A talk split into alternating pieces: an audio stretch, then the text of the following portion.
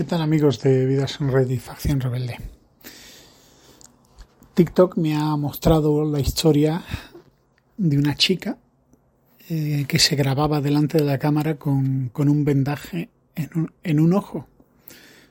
Bueno, me llamó la atención. Como ya sabéis, hace poco me intervinieron de un ojo y el día, bueno, dentro de poco me van a volver a intervenir del ojo para quitarme una catarata y corregirme la miopía, ya que el, el cristalino lo tengo regulero. Bueno, para vuestra tranquilidad, que sé que, que muchos de vosotros os interesáis, es una operación menor. No reviste grandes riesgos y, y va a mejorar mi calidad de vida enormemente. Me puse a verme el vídeo de TikTok de la chica que estaba emocionada y con la voz eh, entrecortada y cargada de emoción, pues decía que probablemente iba a perder el ojo y si lo conservaba iba a perder visión. ¿Por qué? Pues sin dar muchas explicaciones, la chica decía que por un mal uso de las lentes de contacto, lo que nosotros llamamos comúnmente las lentillas. Y ella decía que la había liado muy parda, que, que, había hecho un mal uso de las lentillas. Claro, a mí esto me dejó un poco perplejo, ¿no? ¿Qué significa hacer un mal uso de las lentillas? ¿Grapártelas en el ojo? ¿Utilizar un tornillo para atornillártelas a la córnea? ¿Qué, ¿Qué, es un mal uso de las lentillas? Seguí deslizando vídeos y claro, ya el algoritmo de TikTok vio que me interesaba ese tipo de historias macabras y vi a dos chicos más que habían perdido el ojo por las lentillas. Uno de ellos, un chico que decía que trabajaba en una discoteca los fines de semana, un chico con un parche en el ojo, es decir, había perdido el ojo, y decía que por un mal uso de las lentillas. Claro, dices tú, pero vamos a ver, yo llevo, mm, no sé, dos décadas usando lentillas de forma intermitente, ¿verdad? Pero, llevo tiempo usando lentillas. ¿Qué significa usar más las lentillas? Unos cuantos vídeos más tarde apareció la chica del ojo, la, la primera chica, la chica del primer vídeo, explicando todos los detalles de por qué había hecho mal uso, de cómo había hecho mal uso de las lentillas. La chica ya sí mostraba un ojo, un ojo operado, un ojo con mal aspecto, y estaba algo más contenta, pues seguramente no habría perdido el ojo y seguramente todo quedaría en daños y pérdida de visión parcial de la visión, pero no total, quiero pensar. La chica dijo que utilizaba las lentillas mal, como por ejemplo no se lavaba las manos antes de manipular las lentillas. Esto es una cuestión básica. A ver, todos los que tenemos lentillas, el óptico te da instrucciones claras de cómo tienes que usar las lentillas. Y lavarte las manos antes de ponerte el dedo en el ojo es básico.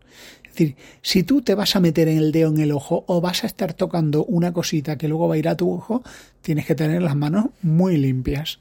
Bueno, la chica no lo hacía. Lo siguiente que hacía es que no utilizaba líquido de lentillas, sino que a veces simplemente las metía en agua metía las lentillas en agua. Las lentillas van en un líquido que hidrata y limpia las lentes de contacto. La chica utilizaba líquido caducado o el mismo líquido viejo. La chica usaba lentes de contacto caducadas y la chica no respetaba los tiempos de limpieza. Es decir, eh, a veces se iba a dormir con las lentillas y utilizaba horas de más.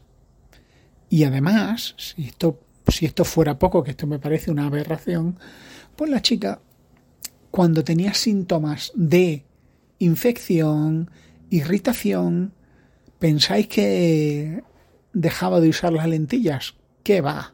Seguía usándolas. Para llegar al extremo de perder el ojo usando lentillas, o puedes tener una mala suerte prodigiosa, en plan, no sé, una cosa paranormal o tienes que tener un descuido tremendo. Y todo esto que os cuento de las lentes de contacto y de gente en TikTok lamentándose porque ha perdido el ojo, por usar mal las lentillas, a mí me lleva a pensar en, en lo necias que son muchas personas. Y ya no sé si esto va asociado a la juventud, porque obviamente hay muchísimos jóvenes responsables, responsables, trabajadores, cuidadosos, higiénicos, pero quizá tengamos un amplio sector de la población que piensa que las normas no son para ellos.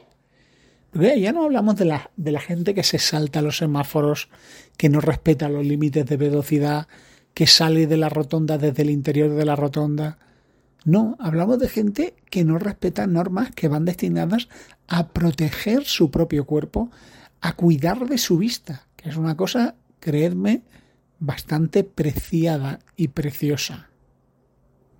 Si tú crees que las normas no son para ti, si tú crees que las normas son para otros, pero tú puedes saltártelas y usar líquido de lentillas o no usar líquido de lentillas, o usar higiene o no tener ningún tipo de higiene, o respetar eh, la hidratación y el descanso o no respetarlo, creo que tienes un problema que va más allá de la pérdida de la visión. Es un problema que tiene que ver con que no te sometes a ninguna autoridad. Creo que algo esencial en el desarrollo de una persona, de un ser humano, es la necesidad de dar cuentas, de tener que dar explicaciones y la necesidad de aprender a trabajar bajo autoridad. Creo que es, sumamente importante que desde niños los niños aprendan que tienen que respetar a los padres y que tengan padres que los metan en vereda, que los regañen, que les corrijan, que les digan mal hecho y bien hecho. Ese tipo de cosas, ¿no? Cosas muy básicas, ¿no? No solo le digan qué guapo eres y mi hijo lo hace todo muy bien. Y hay que ver qué malo es el profesor que le tiene manía a mi hijo y lo suspende. O hay que ver ese vecino que dice que mi hijo bota el balón o yo qué sé, o ha hecho cualquier trastada, como se le ocurre al vecino regañar a mi hijo. Ese niño y ese adulto tiene que aprender que además de los padres hay otras figuras de autoridad, como puede ser la policía, los jueces, los profesores o el médico, que te dice, haga usted esto. Y tú lo haces. Una persona que no aprende a respetar las figuras de autoridad va a ser una persona que va a ser profundamente desgraciada. Va a ser una ruina humana. Va a ser una persona que va a ir a la deriva. Y lo peor de todo, va a ser una persona que se va a creer el centro de todo. Es decir, ¿quién es mi jefe para decirme que por qué llego tarde. ¿Quién es mi jefe para decirme que lo que he hecho es un mal trabajo? Y que esto, esto hay que corregirlo. Esta gente, alguien que vive así, va a ser una persona que no va a encajar con nada. También piensa una persona que vive así, cuando entra en una relación de pareja, donde por supuesto va a haber reproches, va a haber correcciones. Oye, esto que estás haciendo me molesta.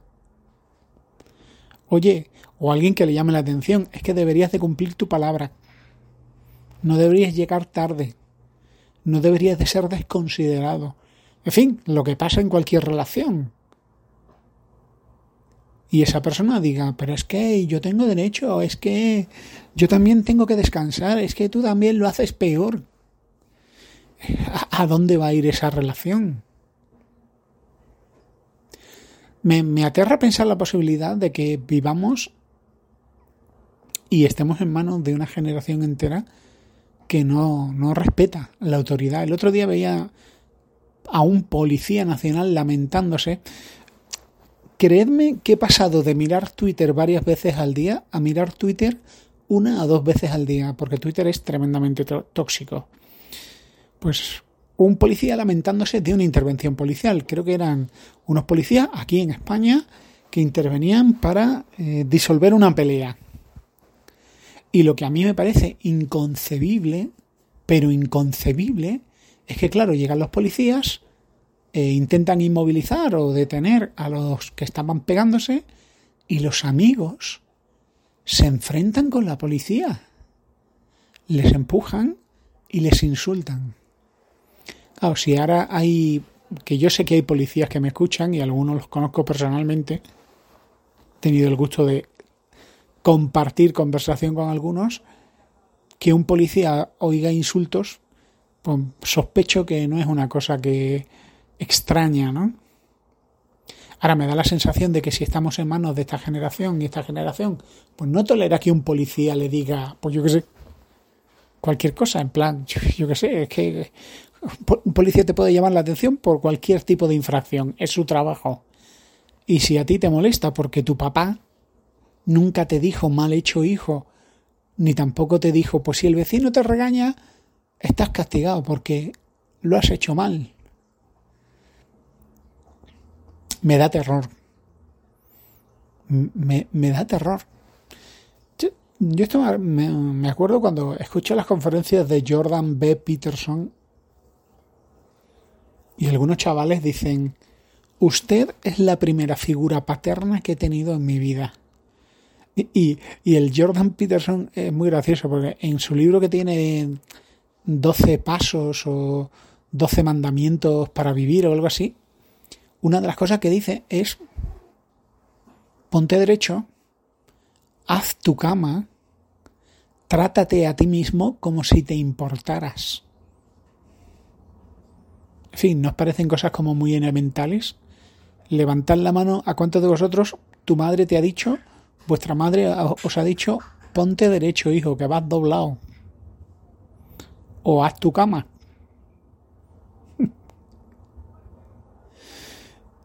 Eh, también creo sinceramente que como cultura, si Occidente es una generación que ha sido criada así, Occidente va a ser devorada por otra civilización y por otra cultura que entiende la disciplina, que entiende el principio de autoridad y que por supuesto están dispuestos a comerse al mundo, a comerse al mundo porque no tienen una piel muy frágil. Yo ya en el pasado os he hablado de algunos problemas que hay en algunas empresas. Algunos casos los conozco de primera mano, otros casos los conozco porque me lo han comentado amigos míos. Chavales jóvenes que no soportan que les digan mal hecho, vuelve a hacer esto. Que no soportan que les digan por qué llegas tarde. ¿Cómo que por qué llego tarde? Es que no sé qué. Chavales jóvenes que se aburren de los trabajos y se van. Que no toleran la decepción de otros. Ni la corrección, claro. Pues van a llegar otra gente y nos van a comer vivos. Porque están dispuestos a comerse el mundo.